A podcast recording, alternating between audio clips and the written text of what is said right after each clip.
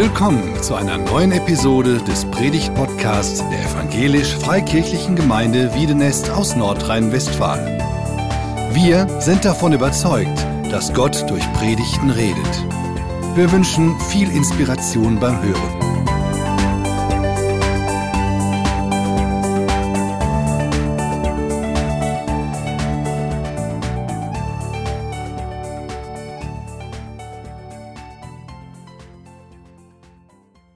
Einen schönen guten Morgen, liebe Geschwister. Ich bin froh, dass das hier kein, äh, kein Wettkampf ist oder so, denn sonst hätte ich ja schon keine Chance, denn wie man schon bei den Kindern gesehen hat, ist es eigentlich nicht möglich, gegen Kinder anzukommen. Die stehlen einem ja sofort die Show.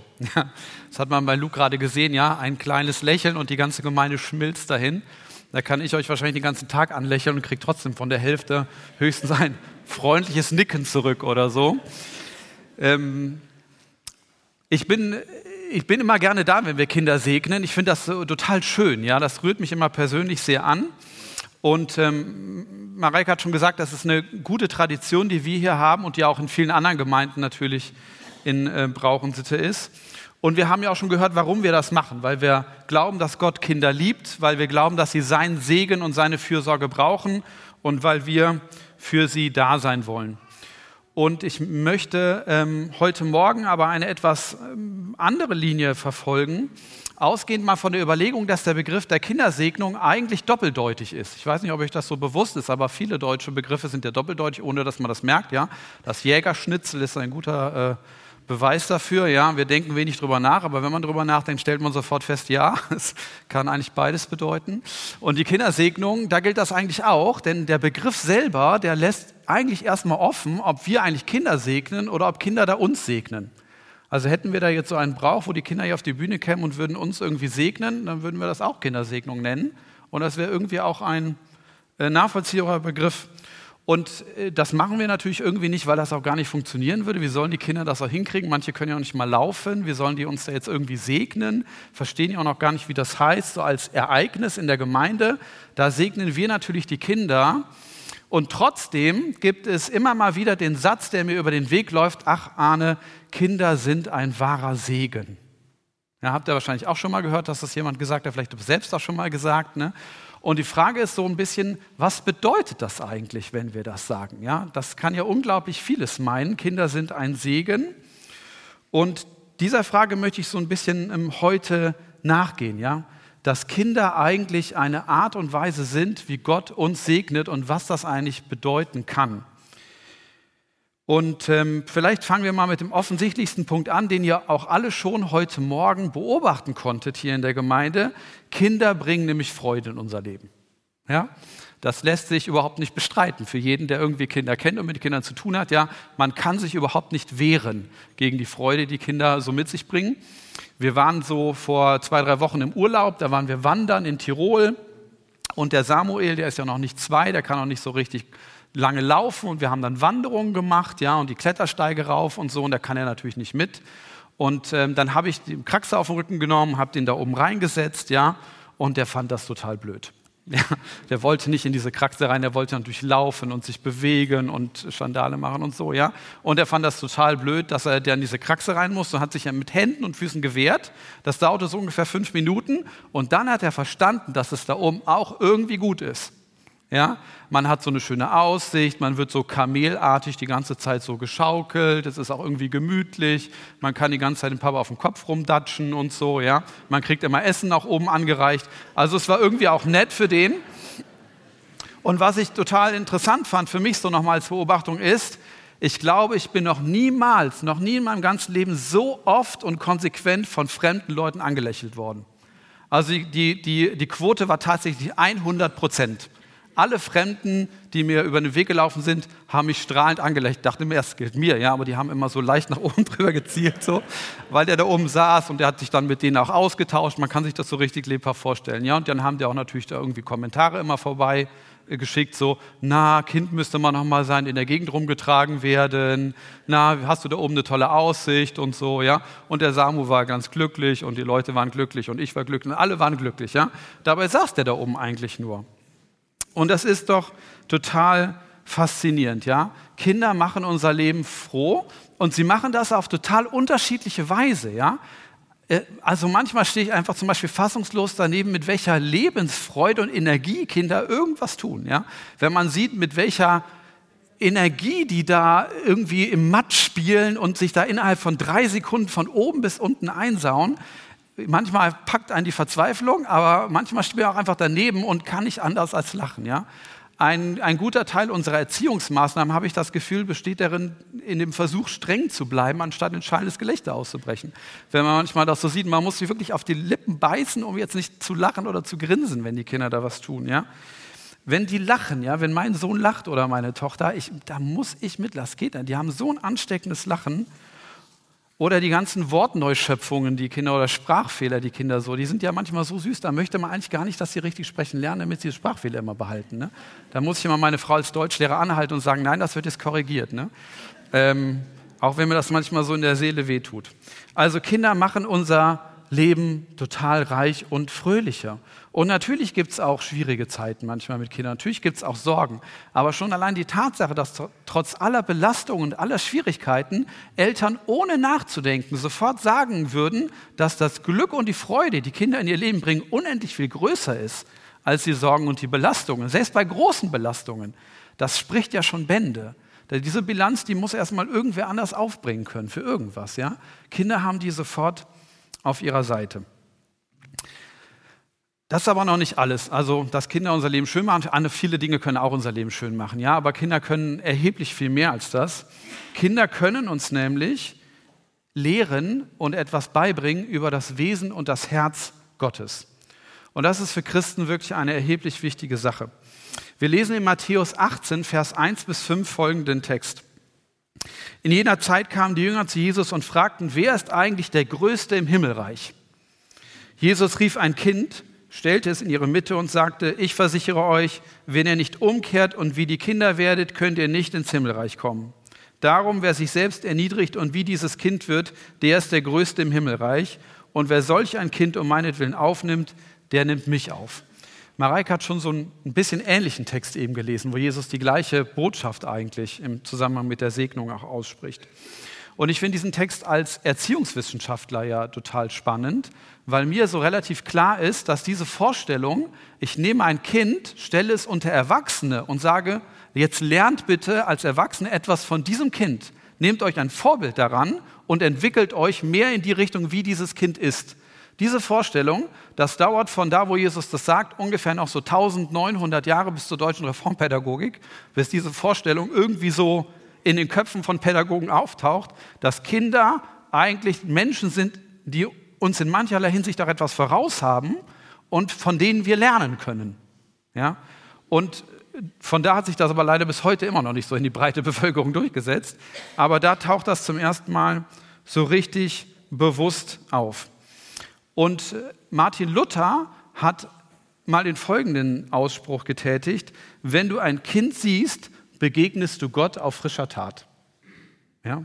Oder manche sagen auch, wenn du ein Kind siehst, hast du Gott auf frischer Tat ertappt. So. Von Kindern können wir unmittelbar Dinge über Gott lernen. Das ist gar nicht so schwierig nachzuvollziehen. Im konkreten Fall der Jünger ging es beispielsweise um die Frage, wer ist der Höchste im Himmelreich? Eine Frage, die eigentlich von Protzigkeit und falschem Ehrgeiz und Geltungssucht geradezu überläuft. Ja? Und aber im Kreis der Jünger offensichtlich virulent war, denn diese Frage wird offensichtlich über längere Zeit diskutiert. Wir lesen in verschiedenen Evangelien, in verschiedenen Zusammenhängen taucht es auf. Ja? Und Jesus nimmt dieses Kind und stellt es in die Mitte. Und ich weiß auch genau warum, denn, liebe Gemeinde, ein kleines Kind hätte diese Frage niemals gestellt. Es wäre ihm sowas von egal gewesen, wer jetzt hier der Größte ist. Es spielt überhaupt gar keine Rolle. Für Kinder spielen eigentlich nur zwei Dinge in ihrem Wesen eine wirklich erhebliche Rolle. Erstens ist ihnen völlig klar, dass sie von ihren Eltern zutiefst abhängig sind. Kinder wissen existenziell, dass ihre Eltern ihr Leben bedeuten. Deswegen sind Kinder ja auch so verzweifelt, wenn sie von ihren Eltern getrennt werden. Ja? Wenn man ein, kind, ein verzweifeltes Kind sehen will, dann muss man es nur irgendwie von seinen Eltern trennen und es ist sofort, es hat existenzielle Nöte und Ängste, ja? weil es intuitiv sofort weiß, dass seine Eltern sein Leben bedeuten. Es kann sich ja nicht selbst versorgen. Es ist darauf angewiesen, ja? Und es hat zugleich, warum auch immer, ein tiefes Vertrauen in seine Eltern, dass die sich kümmern. Das ist leider bei nicht allen Eltern immer so berechtigt, wie wir gucken, wenn wir so in die Welt hinaus gucken, ja. Aber Kinder glauben das trotzdem. Sie ist sozusagen in, in ihrer DNA vertrauen sie ihren Eltern ihr gesamtes Leben an, weil sie auch gar nicht anders können und gehen einfach davon aus, ihre Eltern wissen alles, können alles, lieben es und wollen alles fürs Tun. Und liebe Gemeinde, wäre das nicht schön, wenn das der Kern unseres eigenen Glaubens wäre? Eine jederzeit absolute klare ein absolut klares Verständnis, dass wir von Gott völlig hilflos abhängig sind. Jederzeit absolut klar zu sehen und ein tiefes Urvertrauen, eine Selbstverständlichkeit, dass Gott sich aller unserer Probleme annehmen wird und sie lösen wird, plus nicht die geringste Geltungssucht, nicht das geringste kritische Hinterfragen und nicht das geringste Leistungsdenken und keine Angst, nicht genügen zu müssen. Wäre das der Kern unseres Glaubens, Immer, ja, das ist so ein faszinierender, schöner Gedanke, wenn wir glauben könnten, wie die Kinder glauben. Ja? Und es ist tatsächlich an dieser Stelle ein großes Lernfeld, meiner Meinung nach, dass wir zu diesem Glauben hinfinden, zu dieser absolut klaren Präsenz, wir sind von Gott abhängig und diesem absolut tiefen Vertrauen, dass Gott sich um unsere Probleme kümmert. Wer weiterdenkt, der wird jetzt noch viele andere zahlreiche Dinge finden bei Kindern, die irgendwie für uns auch erstrebenswert wären. Zum Beispiel die unglaubliche Energie und Hartnäckigkeit, mit der Kinder Dinge lernen. Wenn man Kindern beim Laufen lernen zuguckt, dann ist das ja unglaublich, ja? wie viel Energie die verwenden und wie unerbittlich die sind bei allen Fehlschlägen und Stürzen und Schmerzen, die die da irgendwie auch erleiden und aller Unsicherheit, die da irgendwie mit diesem Wackelgang einhergeht, dass die sich da trotzdem so in den aufrechten Gang kämpfen. Ja, wenn wir uns von dieser Beharrlichkeit auch manchmal eine Scheibe abschneiden könnten, ne, das wäre schon enorm. Die Ehrlichkeit von Kindern ist ja tatsächlich auch sprichwörtlich. Ja? Kinder sind überhaupt nicht diplomatisch. Und ich würde mir für mich auch wünschen, dass ich auch manchmal weniger diplomatisch wäre, weil ich auch als Erwachsener genau weiß, dass diplomatisches Ausdrücken eigentlich nur ein freundliches Wort für Feigheit oder Hintergründigkeiten ist. Ja? Ich habe so die Erfahrung gemacht, wer im Leben häufiger sagt, was er denkt, der kommt eigentlich weiter. Und im Glauben ist das tatsächlich auch so. Ja? Und da können wir uns auch bei Kindern eine Scheibe abschneiden. Zuletzt geht es aber bei Kindern vielleicht auch nicht nur darum, sich vorbildliche Eigenschaften irgendwie abzuschauen, sondern Kinder lehren uns, glaube ich, auch etwas über das Herz Gottes. Denn wer Kinder hat, der kann Dinge anders nachvollziehen. Ja? Also ich als Vater zum Beispiel würde sagen, habe ein besseres Verständnis dafür, welche Ungeheuerlichkeit da eigentlich vor sich geht, wenn Gott von Abraham fordert, Isaak zu opfern. Natürlich kann man das, wenn man keine Kinder hat, auch irgendwie intellektuell nachvollziehen. Das ist ja nicht der einzige Zugang zu Gott, den man haben kann. Aber ich würde sagen, wenn wir Kinder haben, dann denken wir anders über Begriffe wie Vater, Kind Gottes sein, in die Familie aufgenommen werden und so weiter. Ja? Das sind uns andere Begrifflichkeiten. Und ich glaube, wir haben auch ein tieferes Verständnis, was das bedeutet, wenn Gott seinen einzigen Sohn für uns hergegeben hat. Ja? Wenn ich an meine Kinder denken würde, ich könnte das nicht. Ja. Das ist das Herz Gottes. Und auch andersrum gilt das für uns. Es ist ja nicht nur so, dass wir von unseren Kindern etwas lernen über das Herz und das Wesen Gottes, sondern unsere Kinder lernen es ja auch von uns. Denn niemals wird jemand mehr das Gottesbild unserer Kinder prägen als ihre Eltern. Wer könnte uns mehr lehren über den Vater im Himmel als unser Vater? Wer könnte uns mehr über das mütterliche Herz Gottes belehren als unsere eigene Mutter? Und das ist eine große Verantwortung. Ich kenne selbst Leute, die quasi schon ihr ganzes Leben damit beschäftigt sind, irgendwie zu versuchen, ein heiles Gottesbild unter den Trümmern ihrer misslungenen Erziehung irgendwie daraus zu holen, ja. Und es will ihnen aber nicht so recht gelingen, weil sie so negativ geprägt sind. Und wir müssen für uns in vielen Momenten entscheiden, ob wir, wenn wir unseren Kindern entgegentreten, für sie den liebenden, fördernden, lebensbejahenden Gott, Vater symbolisieren wollen oder einen unerbittlichen Tyrann, der von ihnen Dinge abfordert und, für, und ihnen signalisiert, du reichst mir aber nicht. Du musst dich noch entwickeln, du musst dich noch ändern. Gott hat das so eingerichtet, glaube ich, fest, dass Kinder von ihren Eltern und Eltern von ihren Kindern lernen können über ihn.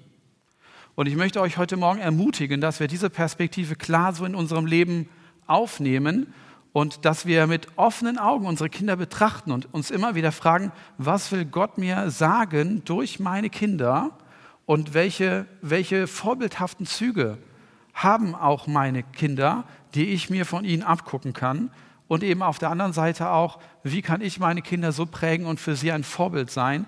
Wie kann ich möglichst Gott für sie repräsentieren? Auch wenn das natürlich eine völlig überfordernde und für Menschen nicht machbare Aufgabe ist, hat Gott sie uns trotzdem anvertraut. So ist es nun mal gemacht und wir müssen versuchen, da Schritt zu halten. Zuletzt der dritte Punkt. Wer Kinder hat, der hat auch Herausforderungen. Das muss man wohl so sagen. Wie ich das schon erwähnt habe, gibt es auch manches Schwere und manches Anstrengende, wenn man Kinder hat. Und äh, ich glaube nicht, ehrlich gesagt, dass irgendein Erwachsener, der Kinder durchs Leben begleitet, nicht gelegentlich an den Punkt kommt, wo er sagt, ich bin eigentlich überfordert. Und zwar auf der ganzen Palette. Ich bin kräftemäßig überfordert, ja, nach mehreren Nächten Schlaflosigkeit oder nach manchen Abenden, wo man einfach nur noch erschöpft ins Bett fällt, weil die Kinder einen wirklich alle gemacht haben ist man so wirklich körperlich einfach bis zum Ende erschöpft. Und auch intellektuell steht man manchmal vor seinen Kindern und sagt, ich weiß jetzt an dieser Stelle nicht mehr, was jetzt schlau wäre. So, ich verstehe das Problem nicht, ich verstehe das Kind nicht, ich verstehe mich selber auch vielleicht gerade gar nicht mehr, ja. Und ich weiß einfach jetzt gerade nicht, ja, ähm, wie ich jetzt hier die ganze Sache äh, denken soll. Und man lernt ja unglaublich viel, wenn man erzieht. Über sich selber über die Kinder und übers Leben so insgesamt. Und ähm, diese Problematik oder diese Herausforderung oder diese Überlastung, die manchmal mit Kindern einhergeht, ist aber auch unsere große Chance, uns zu entwickeln. Denn jeder, der Lebenserfahrung hat, weiß, Entwicklung passiert im Grenzbereich. Starke Entwicklung passiert da, wo ich an meine persönlichen Grenzen komme. Und Kinder sind gut darin, uns an die Grenzen zu bringen. Das muss man sagen. Ja? Kinder sind gute Coaches, wenn man so will, an dieser Stelle. Und wer Kinder hat, der wird sozusagen von diesen Kindern auch ein Stück weit unter einen gewissen Entwicklungsdruck gesetzt. Ja? Kinder nötigen einem einfach ab, sein Leben in den Griff zu kriegen. Die tolerieren das nicht, wenn man das nicht hinkriegt. Kinder erwarten Disziplin, Kinder erwarten Fleiß, Kinder erwarten Transparenz, Kinder wollen Struktur, einen strukturierten Alltag, ja? Und Kinder erwarten langfristiges geplantes Denken und Kinder erwarten auch eine funktionierende Ehebeziehung ihrer Eltern. So, das formulieren die nicht als Erwartung, aber das brauchen die einfach alle. Die kommen und sagen so, ich brauche das, ja, und vertrauen darauf, dass wir das machen. Und wir müssen unser Leben irgendwie auf die Kette kriegen, damit es stark genug wird, unsere Kinder auszuhalten. Und auf dem Weg, das zu tun, entwickeln wir diese Dinge, die allesamt für das christliche Leben wichtig sind. Ja, angefangen von einer stabilen Ehebeziehung über Fleiß und Durchhaltevermögen und Selbstmotivationsfähigkeiten lernen wir an Kindern unglaublich viel, was dann auch der Gemeinde und auch unseren Geschwistern früher oder später und auch selbst zugutekommt. Und das können wir auch deswegen schaffen, weil Kinder uns ja gleichzeitig diese, diese ähm, Leistung abfordern, aber sie motivieren uns ja auch unglaublich. Wir leiden ja jetzt nicht unter unseren Kindern und denken, unsere Kinder fordern alle immer so viel von mir den ganzen Tag, sondern wir lieben sie ja und wollen ja gerne das für sie alles bereitstellen. Wir wollen uns gerne entwickeln. Wenn man einen Menschen liebt, möchte man sich für ihn verbessern. Die Grundlage jeder guten Ehe besteht letztlich ja auch darin, dass ich sage, ich bin bereit, mich für den anderen zu ändern und in die Beziehung zu investieren. Bei Kindern ist das nichts anderes. Eltern, die ihre Kinder lieben, sind bereit, sich für sie zu entwickeln, bessere Menschen zu werden und hart zu arbeiten. Ja? Und dabei entwickeln wir uns. Und deswegen, weil das so anstrengend ist, macht man das ja auch zu zweit. Ja, das ist so Gottes Plan. Man macht das zu zweit. Das heißt dann Ehe. Das ist so, so geplant. Ja? Und dann gibt es da auch noch Gemeinde drumherum. Falls das nicht reicht, solltet ihr eigentlich auch noch vielleicht da irgendwie mit unterstützen. Und dann rücken sogar in der Gemeinde noch die Gemeindeglieder durch die Kinder auch eher näher zusammen. Und auch das ist letztlich ja wieder eine Form von Segen. Liebe Gemeinde, ich bin fest davon überzeugt, wirklich felsenfest davon überzeugt, dass Kinder ein Segen Gottes sind. Und ich bin so fest davon überzeugt, weil ich das in meinem Leben jeden Tag, wirklich jeden einzelnen Tag erlebe. Es gibt nicht viel, was ich jeden Tag erlebe, aber dass Kinder ein Segen sind, seit ich welche habe, habe ich das tatsächlich jeden einzelnen Tag erlebt. Und ich kann auch nicht immer in allen Formen erklären, wie das funktioniert. Genauso wie Gott nicht jedes Gebet genauso erfüllt, wie wir es gerne hätten, sondern wie es in seinem Wunsch ist, so segnet Gott auch nicht immer so, wie wir uns das wünschen, ja, sondern auf die Weise, wie er es für sinnvoll und wie er es für richtig hält. Und der Segen Gottes durch Kinder, der kommt auf sehr, sehr unterschiedliche Weise und auf sehr, sehr unterschiedlichen Ebenen irgendwie in unserem Leben zustande, aber er kommt zustande. Und genauso wie, wie äh, die Vorstellung falsch ist, dass ein Christ, der ein gottgefälliges Leben lebt, eigentlich kein Leid erleben dürfte, genauso ist die Vorstellung völliger Humbug, dass das nicht auch manchmal schwer sein kann. Auch wenn Kinder ein Segen sind, sind sie eben und gerade auch deswegen sind sie vielleicht auch manchmal anstrengend und manchmal schwierig und trotzdem sind sie ein Segen. Und deswegen möchte ich euch heute Morgen ermutigen, diesen Segen aus Gottes Hand bewusst und sehr klar anzunehmen. Und wenn wir das tun, diesen Segen annehmen, dann tun wir das ja in der Gewissheit, dass uns unsere Kinder abhängiger machen von Gott. Und wir tun das in der Gewissheit, dass sie uns mehr Vertrauen zu Gott abnötigen, als wir vielleicht jetzt noch haben. Und wir tun das bestimmt auch in der Gewissheit, dass wir von jetzt an, wenn wir uns um unsere, Kümmer, um unsere, Kinder kümmern, eigentlich kaum noch Zeit haben, uns darüber Gedanken zu machen, wer der Größte ist im Himmelreich. Wir haben wirklich viel anderes zu tun. Amen. Vater im Himmel, ich danke dir dafür, dass du Schöpfung genial angelegt hast. Und der Plan, den du hast für Schöpfung, der besteht auch darin, dass Kinder geboren werden, dass Menschen Eltern werden. Und du möchtest durch diese Kinder Segen bringen. Du möchtest dich selbst verherrlichen. Du ja, bereitest dir selber Lob durch die Kinder in unserem Leben. Und wenn wir unsere Kinder anschauen, dann schauen wir dich an. Wir sehen dich auf frischer Tat ähm, und, und können sehen, wie du Segen in unser Leben hineinbringst. Durch Fröhlichkeiten, durch Kreativität, durch Lebensfreude, aber auch durch Charakter und Willensstärke. Und du benutzt das auch an vielen Stellen, um uns deine Beziehung zu uns zu verdeutlichen, denn wir sind deine Kinder. Und ich möchte dich bitten, dass du uns immer wieder ein Herz für unsere Kinder schenkst, ich möchte dich bitten, dass wenn wir an Grenzen kommen in ähm, unseren Erziehungssituationen, dass wir nicht unser Herz verhärten und unseren Kindern gegenüber hartherzig und streng und kalt werden, sondern dass wir deine Perspektive der Liebe und der Geduld und der Treue aufrechterhalten können. Ich bitte dich, dass du uns segnest und dass du uns Kraft gibst, unseren Kindern ein so gutes Vorbild sein zu können, wie auch immer wir das äh, schaffen und ich bitte dich, dass wir als Familien in dieser Gemeinde und auch als Gemeinde insgesamt uns gegenseitig unterstützen können. Dass der Segen der Kinder nicht nur in den einzelnen Familien bleibt, sondern von einer Familie in die andere fließt und auch in die Gemeinde insgesamt. Ich danke dir dafür, dass dein Segenshandeln unser gesamtes Leben umfasst in ganz vielen unterschiedlichen Bereichen und bitte dich, dass du uns das immer wieder deutlich machst.